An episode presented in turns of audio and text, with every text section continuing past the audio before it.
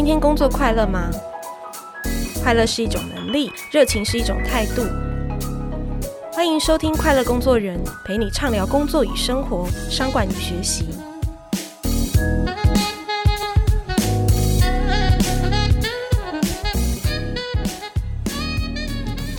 大家好，我是 Cheers 快乐工作人主编若涵。今天要来跟大家聊的主题是跨国职涯哟。根据主计总处的调查，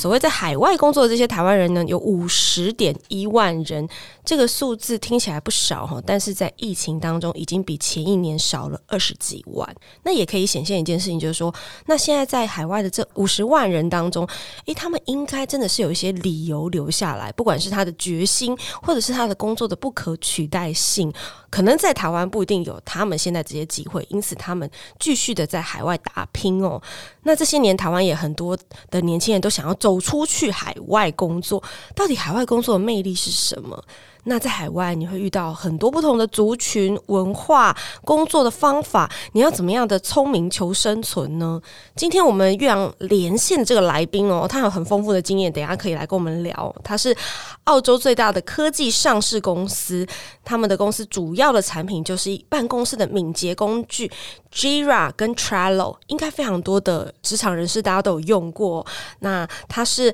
Adolassian 大中华区负责人钟冠志。冠志没有当过小留学生，可是他却有大概七年的这个海外的职涯的经验，是同侪中很少数有这样子丰富的国际旅程的跨国商业人士。所以，我们今天很期待他来跟我们聊一聊，说这七年来他的一些心路历程。欢迎冠志。Hello，主持人好，确实所有的听众朋友们，大家好，我是钟冠志，柯文钟，然后我是 Atlassian 大中华区负责人。那目前的话，主要负责是台湾。中国大陆跟香港地区所有的一些 business，所以很开心今天能够在 Cheers 的节目里面跟大家一起交流今天的一些相关经验。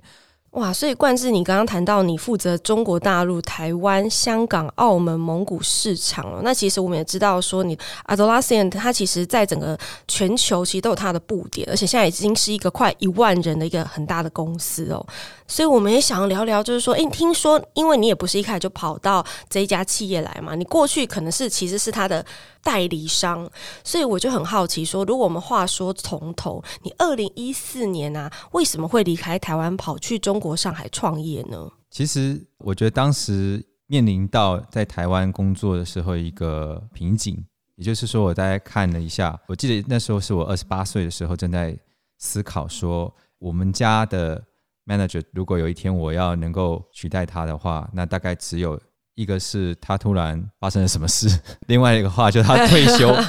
然后这样算一算之后，直到能够 往上晋升的话，我觉得这真的是很难，而且要等很久很久之后，那我真的会觉得年轻人真的是没有实际上可以去发展的舞台，所以那时候我就离开了，就是待了两年多的易游网。也就有机会去到了中国重庆的这个旅游哦，刚好朋友送了我一张机票，然后我就去那里去看一下。哦，为什么会送机票？因为那时候我们公司就是当时在易游网嘛，然后公司尾牙基本上抽到的都是什么机票啊，或者是酒店啊，什么什么之类的。哦，然后他就说，反正他现在也没空，这张也快过期了。那既然你要离职了，那就送你吧。所以我就这样去到了。重庆，那其实重庆那时候对我非常震撼，因为我小时候去的时候，在深圳还需要拿雨伞上厕所，而且公车都没有冷气，嗯，而且所有东西你会觉得极度落后。可是那一次一三年我到了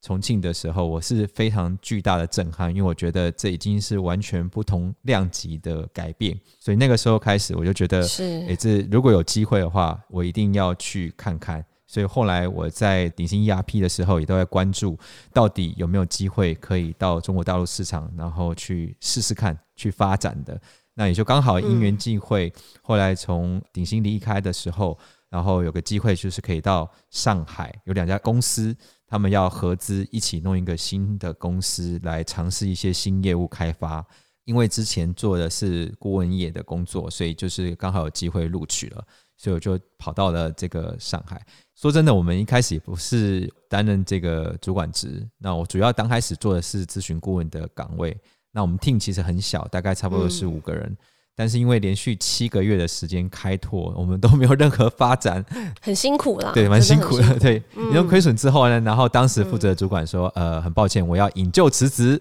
然后接下来资深的这个另外一位顾问说：“我觉得好像没戏了，那我就先走喽，科文哥。”然后接着我们家助理也说：“啊，科文哥啊，我还年轻哦，我想要到其他地方发展走走吧。”然后我们就几乎都跑光了，在那个时候。我就面临到一个抉择，是要不要接这个位置，还是为一起走这样。嗯，那我觉得既然都勇于尝试看看的话，那反正我也没损失，反正就接接看，去尝试。所以就很意外的，当接了这个工作之后，就有机会能够把整个市场给它做起来。哦，当然当时是很痛苦的，因为你真的是不知道下一步会不会成功，你也不知道这样的一个冒险是不是值得。那也有可能，你尝试完之后就无颜面对江东父老，然后回台湾之后，大家都会问你：哇，海外工作感觉是很 fashion、很 fancy 的情况，那你你为什么要回来啊？那你总不能说，哎呀，这个混不下去了或什么的，那你觉得很没有面子。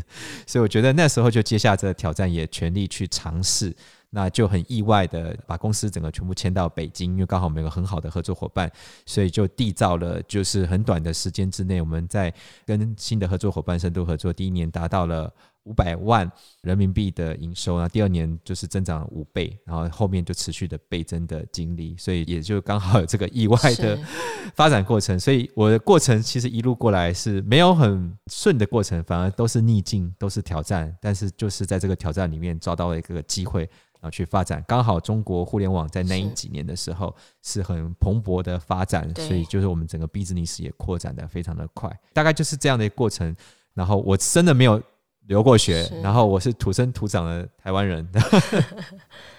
对，在那个正大念到资管硕士嘛，对不对？啊，对。所以你其实在中国那部分一开始就是那个顾问嘛，所以你就是等于是 Gira 的这个代理商，在中国的代理商嘛。对，对，对，我们是做 Gira 代理商的顾问这样子。OK。所以刚刚冠志其实笑笑的讲，可是听起来真的是哇，这应该是血泪，应该是非常的多。就是我们都知道说创业维艰，何况你说你在前面的这七个月的时间，大家同事都跑光了，然后让你要决定说要不要扛下那个重担，然后在中国这么竞争激烈的国家去做从零开始的开发哦，可以从那二零一四年无人知晓的企业，那我看你的成绩真的做到，就是说大概。三年后，二零一七年，大概连中国的五六线的城市，甚至养猪的企业都在用你们的产品哦。所以真的是把这个 Atlassian 的这样子的一个产品，在中国那个爆炸性的成长，好像你就是见证跟打拼出了这样的一个历程。所以我们想问说，这个过程中，如果真的挑一两件事来讲，就是印象很深刻或是特别挑战的事情，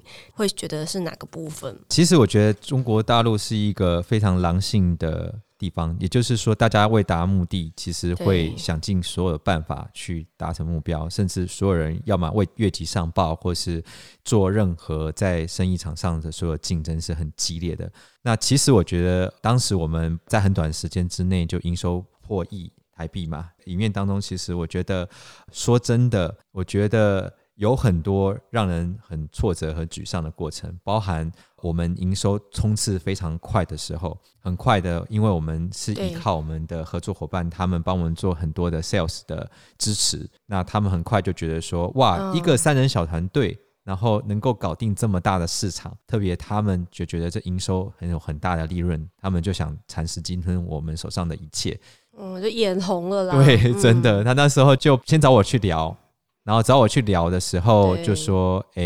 你要不要加入我们？加入我们的好处就是，我可以让你取代现在的他底下的这个主管阶的这一挂人。对，但是他说，你进来之后，唯一第一个任务就是把这些 cost 比较高的老陈弄走。然后我觉得这实在是太不道德，因为这两个人找我来的，但他要我进来之后，把我找我来的人给他除掉，然后利用完之后，就第二个东西就威胁，就是说，你如果不加我们。”那很抱歉，我们就会全力的把你们铲除，甚至拿走你们所有的相关的资源。那说真的，我们是台湾人，真的在当地人生地不熟的，其实再怎么样也没他们地头蛇强。所以我觉得这不是很道德，因为我本身基督徒嘛，所以我觉得至少这个道德性还是有的，所以我就拒绝了他的邀请。事实也就是突如其来，就是所有的 business 在一瞬间几乎是挂零，也就要从头开始。其实这是对我来讲是很大的冲击，因为你为了你的 integrity，你为了你的正直，其实你会面临到你可能所有的生意被别人抢走的情况，甚至完全的 copy。然后甚至他们还派了很多人坐在我们的位置附近，因为我们是租用他们办公室。偷学就对，然后就说：“哎、欸，那我就问他，哎、欸，你的 KPI 是什么、啊？今年？”他说：“就把你干掉啊。”然后我说：“哦，谢谢啊，谢谢你还这么这么老实告诉我。”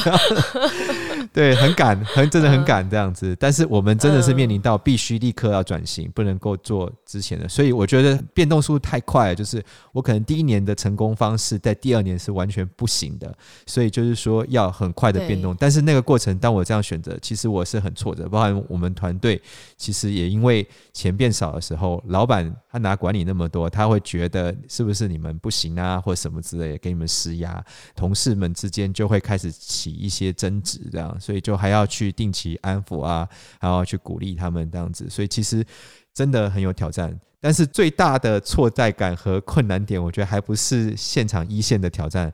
而是台湾总公司的怀疑。和甚至是后来真的也是有达超过目标的时候，也曾经把我们的财报说，哎，这个哦超标了，那我们稍微做一些修正，因为我少算了一些成本，然后这可能会让你们奖金做一些少调整啊等等之类的，然后有很多很多，甚至是告诉我们说，没关系，你们就勇敢的冲吧。那我们真的顺利拿到一些案的时候，再跟我讲说，啊，不好意思啊，大家可能都很忙，没有空来支持你们。然后变得是我们还要自己想办法找资源，想办法解决这个专案里面当中所有需要的人力物力，所以我觉得这是让我会觉得相当挫折和挑战的。但是也是因为这个过程，就变生发了你的扩充人脉的能力，因为你不能够依靠别人，你必须要依靠自己，能够去开拓所有的 business 的商业关系，然后合作伙伴和团队。所以这个我觉得这对我来讲。是很大的挫折，但是也是很大的学习，所以我觉得挫折其实是一直不断有，因为变化太快了。但是能够 conquer，这真的是一关一关的去把它打破，那才可能突破。所以我觉得。很多人都会觉得我们很光鲜亮丽啊，在海外啊，然后做主主管啊，然后觉得哇，一定是满手口袋都是金钱啊，然后满有名利啊，然后什么什么之类的。可是其实我的头发从黑的变白，就是因为很多晚上是睡不着的，因为这些的挑战真的是会让人睡不着，因为很多人来这里是。生活，可是我来是生存，对，我们是要活下去，这是我们唯一的目标。所以也因为这样的生存的压力，所以锻炼了不少的技术能力，还有锻炼了不少人脉，本真的是被逼出来的。我很多朋友都常常讲一件事情，就是在这边待一年，可能是我过去十年的工作经验才有的人生机遇。所以就这样的一个训练，高压的情况下，也让我们每一个人都有很大的提升。所以我觉得这个是。一个相当好的一个收获，所以真的不要怕高压和挑战和扛责任。我觉得这是台湾人的优质的条件，因为当地的一些朋友可能不见得这么的像我们那么任劳任怨啊，吃苦耐劳啊，他们就觉得不爽，换一家就好啦。我们说，呃，不行，继续坚持，我们要试试看，真的不行的，全部试完了，我们才走。对，所以就是思路来讲，我觉得真的也很不一样的。是你这样在中国五年，其实回头来看呢，其实那个从零开始的过程很辛苦。那你刚刚一直谈到，就是说人脉这件事情，人脉啊，你觉得是你突破的最重要的关键吗？那因为我们刚刚也有谈到说，诶，你三年内那种连五六线的城市，甚至养猪的企业都在用你们家产品。你觉得做最重要的事情是什么？可以打入当地市场，到那个规模变大这样子。嗯，我觉得有个最大的核心点就是千万要空杯的一个心态，需要把自己倒空。因为真的，我很多的朋友他来到这里发展的时候，不管是过去的生长背景和人生的经验，那他本质上可能会觉得有些行为不是那么文明，有些的动作或是一些文化有很大的冲击，甚至。很多时候就是还是跟台湾的圈混在一起，嗯，那其实就会拒绝跟当地人交朋友。那我觉得我自己算是蛮 open mind，因为包含很多的 business 要去谈的时候，我从来不太喝白酒的。他一来的时候说：“Kerwin 啊，哎呀，这个好哥们儿就得喝一杯白酒啊，还是兄弟啊。”然后说：“哦，好好好。”所以那个时候我也是第一次喝白酒，我没有喝很多，但是就是。也给对方面子，然后喝的时候，你就真的看到一件事情。在吃饭的过程当中，会摸清楚他们在想什么和说什么，而且还有他们眼中的台湾人。就是说真的，当地人的文化跟台湾的文化，特别是中国北方跟台湾的文化是完全的不同。很多时候，他们请吃饭一定是请圆桌。那以前我们的话，商务午餐可能是方桌那种两人、三人的，嗯、可是对他们来讲，那都不上档次。而且，那如果我是真的要跟你谈事情，我一定是请圆桌，哪怕就两个、三个，我一定会。请个圆桌，十人圆桌，让整个菜灌满，然后让大家都是吃撑吃好，然后这才叫做真正在谈生意。嗯、可是台湾的文化就不是这样的一个属性。那在香港也不太一样，香港那种快节奏的时候也不太一样，所以是真的要能够去真的理解、了解，让对方觉得哇，你真的了解我们、懂我们。我觉得这才会开启很多一扇又一扇的合作的大门。第二个话是随时要准备好自己的方案，到底人家怎么可以跟你合作？那其实我每次跟每一家在谈的时候，我们的合作伙伴有机会可以吃到饭、喝上酒的时候，我一定会想好，就是说他们产品跟我们产品，他们的解决方案跟我们解决方案到底怎么拼搭起来？很难说，哎，你来这里，哎，你帮我卖点，你帮我做一点，你帮忙，人家都不可能都是愿意吃亏的，所以真的是。一定要能够祝福到别人，我觉得就是要站在对方想怎么样的方式是对他好的，那这合作才有可能谈起来。然后第三个东西是需要有一种算自信吧，因为台湾人算很谦虚，也很有礼貌。但是对于中国大陆当地人会觉得我们非过度的谦虚，常常在抱歉不好意思，那他们都觉得非常的格格不入。有什么不好意思，有什么道歉的，他觉得根本不有必要啊，没事儿，他这样这样子过去了。但是我觉得反而那个过程里面，他们会觉得我们好像不太有什么自信，因为你会发现在中国大陆很多人很能讲。而且很敢讲，你把自己讲很厉害就对了。对，但是不管是从我的一个学长在上海交大教书，还是在业界里面待的时候，你真的会看到他们这种敢秀、敢说。当然是他一定要有料的，特别是年轻人一定要这么做。老一点的可能要珍惜羽毛，不会这么说。但是年轻一代的很多人。因为这样勇敢的去站出来说话，或是当很多趋势刚出来的时候，他就开始去讲。那数位转型大家还不懂的时候，他就勇敢的去发表他的很多意见。其实我觉得这个里面也是很大的学习，就是你一定要很有自信，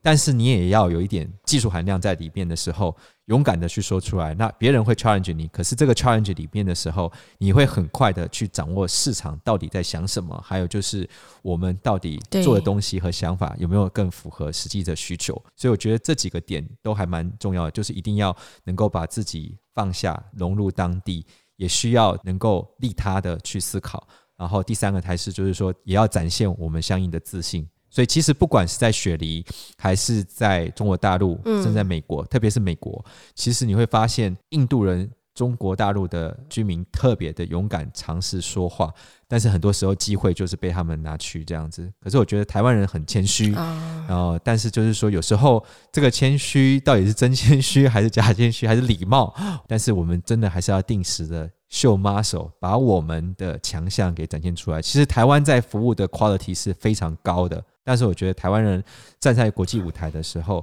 很多时候有点可惜，是不太有勇气说太呃满，通常都会稍微保留一点点，因为怕被别人说，哎，这样是不是太狂啊，或太怎么样？但是我觉得很多时候反而应该更有自信的、勇敢的去说出去。那其实我们很多各地的方案，我们怎么拿到的？是在敏捷 DevOps。也就是中国的这个数位转型，大家还不是很熟悉的时候，我们就开始尝试的去说。那不敢说当时是真的完全百分之百懂，但是至少把我懂的愿意说出来的时候，其实很多时候我那时候录的影片，到现在都还有很多人说：“哎，Kerwin，我是看你的影片长大的。”所以就这样子默默的，就是把这种。方式给尝试看看，而且他们当地说的这种敏捷行销，其实去尝试的时候，其实我们一开始也不知道市场到底最终的结果是什么。但是因为多方办了很多线上线下 email campaign，然后还有做了很多的活动，其实才真的摸到了当地市场到底现在的变化和想法是什么。这就是你说的利他嘛，对不对？对对，利他的东西，因为真的你不知道线上线下的活动到底会不会真的收割回来，或是 income 会进来。对。可是这也让我们真的了解。终端用户他们到底在想什么。那我们也建了一个中国最大的 Gira 的交流群。刚开始真的是知道有很多人真的付不起我们的顾问咨询费，因为我们一天的咨询费可能是人家一个月的薪水嘛，所以其实一般中小型公司不见得付得起。但很多人认识之后，他们就说：“哎，老师啊，我想跟你请教一些问题。”然后就想说：“哎，有一些问题都一直重复在回答，那干脆我们就建一个 community。”所以现在已经有五个群满了啊，一个群带五百人嘛，所以总共两千五百人的。一个群，然后再加上第六群是一百八十多人，所以总共两千六百多人这样子。但是在中国来说，这是一个非常高互动量的交流群。那也很意外，因为这个 community 的建造，其实里面有非常多一二三四线大客户，他们彼此在里面互相交流，因为有老师、有学生、有各式各样的人在里面的时候啊，哦、是一个生态圈。对，这生态圈就非常的健全，而且在中国的所有技术社群来说，嗯、这个是。最高的互动量，我不敢说最大群啊，应该大群可能有八群的都有，但是我们是最高的互动量，每天每个群至少有一百多则的互动，然后所以其他的友商要学习的时候，发现学不来，因为打从一开始我们就是利他主义的思路，所以就是祝福别人。然后也让其他人因为被祝福之后，他也把祝福的文化也散播出去。所以到现在，我们办了非常多的线下活动，不管在杭州、北京、上海、深圳啊、呃，甚至福建，这里面每一场基本上都超过一百人以上。那其实他们感情都特别好。然后我们打造这生态圈之后，像例如大家在那时候遇到三十五岁危机的时候，很多人被迫下岗。然后一下岗之后，有个朋友在平安科技。然后说：“哎，不然来我们平安集团吧。”然后就一堆人跑到平安集团。哇，里面还有职涯衔接的功能，对对对对对，里面还有 有人在里面找到的他的对象，然后结婚的，然后也有 也有一些这工作上的啊，然后生意上往来啊，互助啊，然后技术交流啊，所以其实这个过程，因为我们这样利他主义的时候，反而让我们的 business 每年都成长超过百分之六十以上的增长率啊，所以其实这个数字也是很惊人，因为我们自己去讲，不如客户自己彼此对讲。因为我们讲就卖东西嘛，客户讲就是口碑嘛，对，没错，也打造出客户的 community leader，然后各自的在里面，他们自己办各地的活动，这些是能够让自己在当地，在各个地方。能够生存的一个关键，这样。冠志在上半场跟我们聊了很多，就是怎么样，好像勇闯中国大陆，然后后面又到了澳洲。那其实很多时候，台湾人有很多的自己的好，自己看不见。那在异地求生存的时候，这些招数拿出来用，我们发现坚持做对的事情，用正直的品格去对应可能很狼性的环境，其实你也能够去闯出一条路，因为你会得到别人真实的信任哦。所以休息一下，我们下半场回来再跟冠志继续聊。聊聊说，那你能够打造这样的跨国职涯背后不可缺少的能力有哪些呢？我们等一下再回来。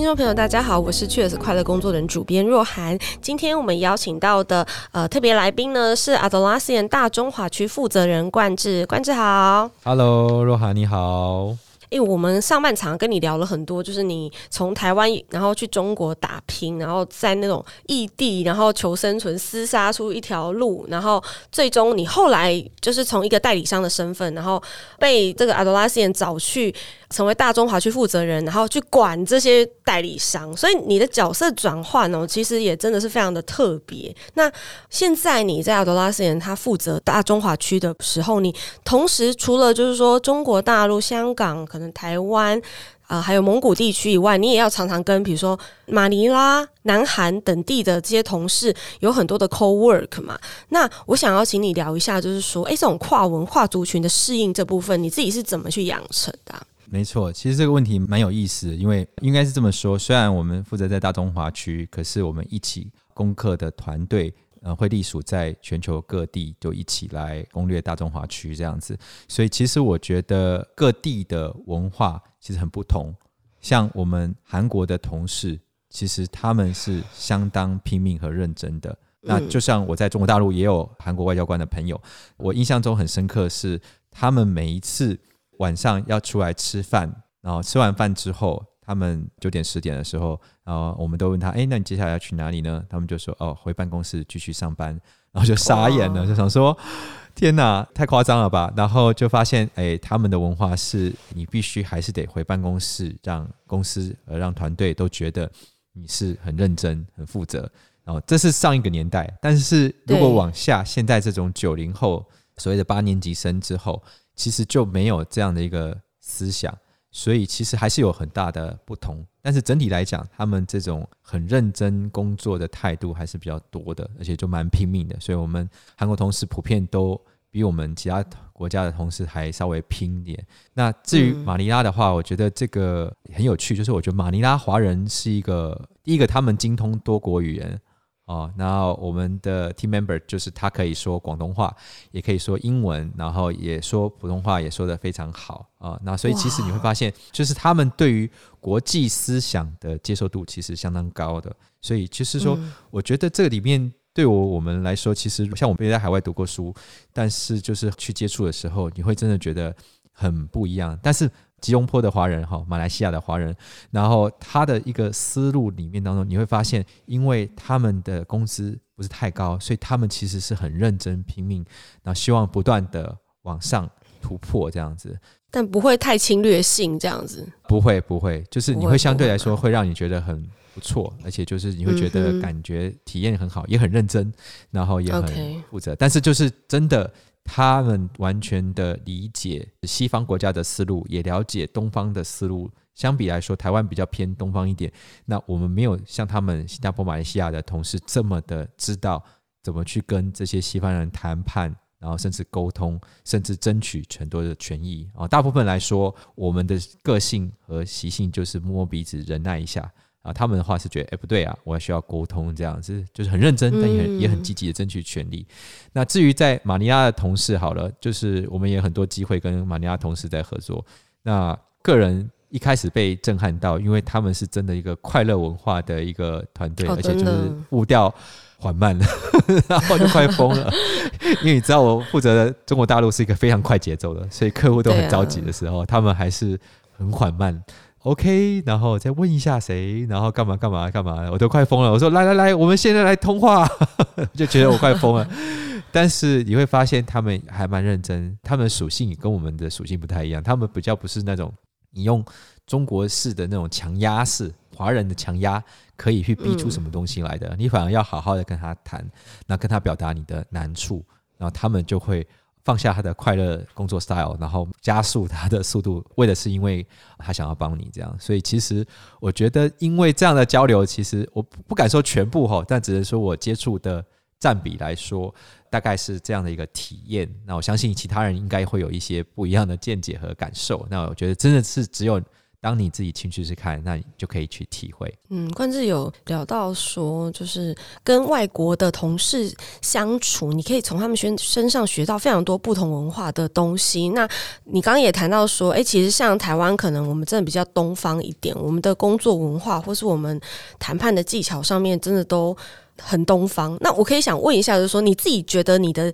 因为从同事身上学到的这些能力有哪些？比如说你的沟通谈判能力是从同事身上学到的吗？然后你怎么跟西方人打交道？就这些年你自己从跨文化的这些同事们身上学到了什么？我觉得因为接触的人群都很不一样，然后不管来自各个国家、各个种族，其实都会看到很不一样的。思想，所以其实我自己本身以前就是一个比较直来直往的人，所以就是说，很多时候我就是所谓简单粗暴，然后讲讲什么讲什么。但是慢慢的，我刚出社会的时候，其实因为这样的一个性格，所以我很快的被拉入了公司团队的黑名单里面去，然后甚至是在公司里面当中被架空。然后没有工作可以做的时候，他就是准备让你知难而退，也不付你之前费嘛，让你自己走这样子。嗯、我其实，在台湾的一些职场圈，其实是碰过壁，所以后来我就发现我的沟通方式就越来越的稳健保守，甚至是所谓的谦卑。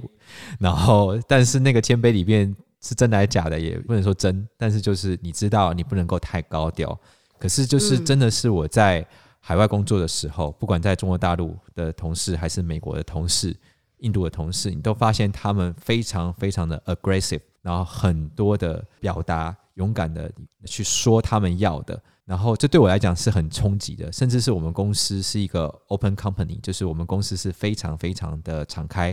我们所有的 Slack channel、conference page、我们企业 wiki 都可以直接跟所有的老板们直接对话，甚至是表达你所有的意见。那这对我们来讲是很不了解，而且很陌生的。那一开始甚至看到连一些不雅的字都出现，对啊，当然这不是鼓励大家这么做，但是就是说很激烈的用词和勇敢的表达，然后甚至他们就说：“哎呦，公司这个薪资公布不透明。”然后或是说：“哎，我们是一家企业世界级 Number One 企业敏捷工具，那我们薪水为什么没有 Facebook、Amazon 好？”嗯，然后就这样子公开的讨论，然后我们内部的企业 Wiki 就有上千篇的讨论，就是一直讨论这个细节。所以后来公司也就因应市场的行情，然后做了薪资很大幅度的调整。就是这对我们来讲是怎么可能以下犯上、忤逆长官这样子？这是我们绝对是禁止的。但是在这边，很多人勇敢的表达，而且就是这样的表达反而还被接受，因为他们宁可你勇敢的说让组织变好，也不要说默默的忍受之后接下来又跳槽干嘛的。那他其实我觉得有很多东西是我们可以在学习，所以我是这个过程去学习他们的精神。当然，本来原始性格就比较直接，所以当他看他这么说的时候，我也开始慢慢的学习。不过。说真的，一开始我跟我澳洲老板沟通的时候，也会遇到很多冲突，因为我讲话很含蓄。你已经习惯那种很东方人的语言，对对 对.他就说不好意思，我听不懂你在讲什么，对，可不可以直接说啊？这样子，然后我才跟他讲说，哦，这几天我想休假这样子，然后我就觉得，哎，怎么那么含蓄这样？不过这也还蛮有趣，就是因为他们是很强调 work-life balance，所以我刚进公司的时候，我刚好太太生小孩。他就问我说：“哎，Kerwin 啊，那个你打算休多久啊？一般亚洲表达这句话的话，就是说你最好不要给我休太久，这样。然后我当下就说两个礼拜好了。他说 What？他 说你工作是为了你的生活吧？你应该重视家庭啊。然后把我教育完之后，就说那不然你休一个月吧。然后我就想说，我刚来休一个月太夸张了吧？我就说那三个礼拜好了。”所以最终就掉，然后我们就休三个礼拜这样子。但是就是这个过程也让我学习他们的思想文化和沟通的方式，这样，所以也还蛮有趣的。这样也闹出很多笑话。哇，在台湾真的很难想象，你跟老板讨价还价是老板叫你休多一点假，然后你不想要休那么多假，这个立场完全转换哦。那也真的就是看见说，在海外工作那个文化可能真的很不一样。特别如果你想要追寻，就是说，当然也是有高度竞争力，但是他的工作跟生活相对平衡。的企业文化也相对透明、敞开的这样氛围的话，应该也有很多年轻人真的很向往去海外工作。我们想问冠志，就是说，你觉得啊，就是这些跨国企业，他比较看重的人才，大概应该要有什么样的特质呢？我们要怎么样去经营自己？因为像你没有一个海外的可能是留学的经验，但是你也的确就是。走出了属于自己的路嘛？我们怎么样？第一个就是拥有这样子的能力，第二个是你怎么样被企业看见？这样可以给我们一些建议吗？好啊，我个人的经验是这样子，就是因为我比较早期就到了全球一线的战场，就是中国大陆，然后有全球的人才都在里面去 compete。然后在里面有带出成绩来。那我自己当初刚好是抓到了一些潮流，因为那时候在讲数位转型、敏捷 DevOps 的议题才刚提出来，所以我在二零一四年基本上就开始讲，一五年是比较多去分享这相关的议题，就抓住这个趋势之后，就成为这样的一个话语权的代表。所以就像刚刚说的，很多人是看了我的相关影片，然后去学习出来的。所以我觉得抓了这一波趋势之后。其实就很容易能够有机会被串头，因为如果你做一些大家都在做的事情，那其实要找这样的人才的时候太多了。但是你找一些大家比较没有在进到的领域，而且又非常的 popular，然后我们做法也比较保守，是国外已经非常 popular，但是在中国大陆、台湾、香港还没有那么 popular 的时候。我们就开始进行分享的时候，这样就很容易站在一些特殊的位置上。所以后来，因为加上我们过去在鼎新 ERP 的训练，其实我们也有非常好上台分享的能力、逻辑性。所以我很快就被他们，就是 Atlassian 现在的老板，对，是他看中，就觉得说，哇，Kerwin 是在中国 Atlassian 代理商当中 the best one 的 speaker 啊，所以其实那时候就有这样的一个机会能够被看见，而且在市场当中被认可。嗯、然后，所以其实很快你有市场的成绩，你也有台上分享的优势的时候，然后也有一些品牌知名度的时候，其实我觉得这就是很容易被看中的第一个点。第二个东西的话，是我现在每年的考级基本上都是最高级 excellent。那原因其实很简单，就是说，我觉得我们华人有个强项，就是真的是我们在数字力的能力。所以其实所有的东西，我基本上在说话一定有证据。第二个一定有数字，第三个一定有图表。所以其实这也是我跟我过去的背景有关，就是我特别喜欢做这个数字分析的东西。加上我之前在易欧网担任过两年的财务分析嘛，所以我其实特别喜欢就是做这种数字量化分析。所以我做了很多的 report。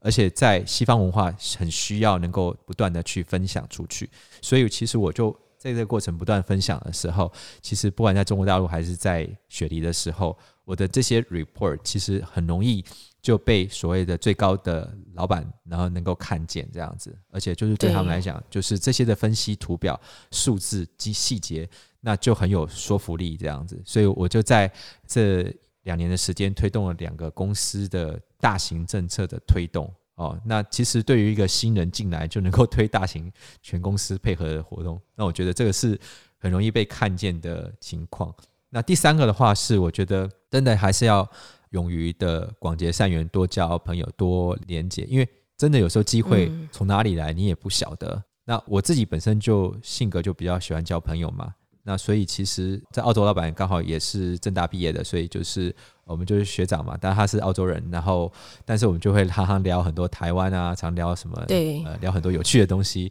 所以其实我一开始跟他这样聊，我不是因为我觉得啊有利可图，将来有一天到 Atlassian 然后卡个位置，我根本没有想过会去。那真的就是因为这样常常聊，然后分享我在中国的状况，然后还有一些市场开拓的经验和交流，其实。这样谈的时候，诶，他也不是我唯一谈的人，其实有很多人我们都会聊。但是当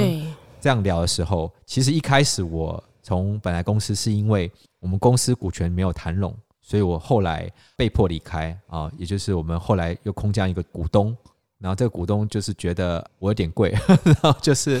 想方设法让我离开这样子，甚至是用各种方法手段。甚至我出门可能只是一个 taxi 的很小的钱，然后他就说：“哦，这个为什么要做 taxi？” 然后故意去刁难你这样子，把你逼走，却让你走到更高的路。对，所以我我被逼走的时候，我第一个反应是，反正因为我是在大中华区第一个取得这个 Atlassian 专家认证的人，所以我就想去成为代理商，然后就跟我的现在老板聊说：“哎，我想成为你们代理商。”接下来他就说：“那与其当代理商，不如……”我这个位置要空出来了，来我这里怎么样？然后说好，然后就这样子展开了五关的面试，然后一路顺利面试上。所以这个机会的大门就是这样来的。所以我觉得就是也鼓励，就是所有的听众朋友，就是不管我们现在在哪一个市场在发展，或是甚至在台湾，其实我觉得稀缺性的掌握度很重要，人脉的扩展，这第二个相当。重要的地方一定不要吝啬去做。第三个是你的兴趣爱好和你的强项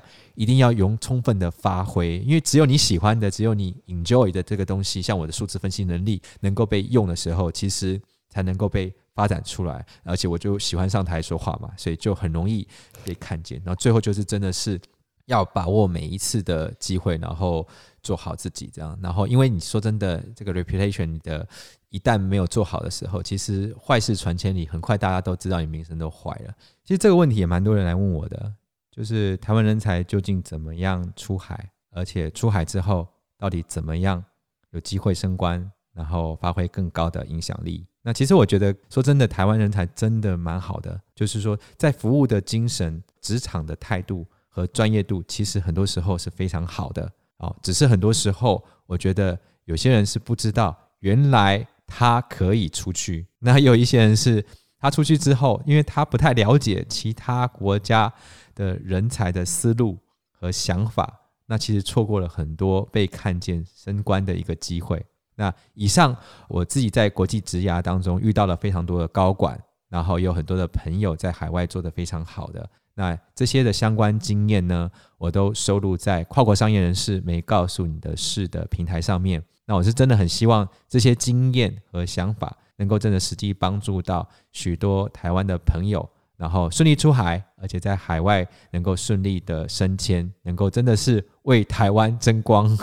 所以，如果你有兴趣的朋友们，欢迎上到这个平台“跨国三件事没告诉你的事”，然后可以收听这里面相关的内容。所以冠志跟我们分享了很多，那真的就可以发现说，需要一个。打不死的小强的精神，但是其实在这过程中，你有一些价值，有一些的态度，那倒是真的不能妥协的。可是你可以在随着求生存的过程中，长出很多，算是说从你自己个人的特质中长出一些新的能力来。所以好像听起来，我要去跨国工作这件事，没有一个能够 follow 的这种的准则。可是真的就是要一个不怕去冒险的心，然后甚至是不要去选择那种所谓的安全牌的道路，你才有可能。像冠志所说的，我在一个稀缺的市场当中，我去做，然后我有真的透过各种磨难挑战，甚至有时候是被逼走的状况下，你反而找出一些新的机会，这样子。今天节目的尾声呢，也来到了圣诞节前夕哦。冠志，你们那边在澳洲，现在虽然是夏天，但也已经有一个圣诞假期的氛围了，对不对？没错，我们从十一月开始就充满了所有的圣诞布置啊，甚至我们所有隔壁的邻居都有很多圣诞灯饰，还有个巨大的圣诞老人都拿出来了，整个都非常欢乐。哦、虽然是夏天，但是我们有短袖版的圣诞老公公。对，哇，真的就是你看跨国工作就会有完全不一样的一种生活情境的体验哦。那节目的最后，我们就一个在台湾，一个在澳洲，然后同时就是祝听众朋友们二零二一有一个美好的结束，然后祝大家圣诞快乐。好，听众朋友，圣诞快乐，圣诞快乐，我们下次再见，拜拜。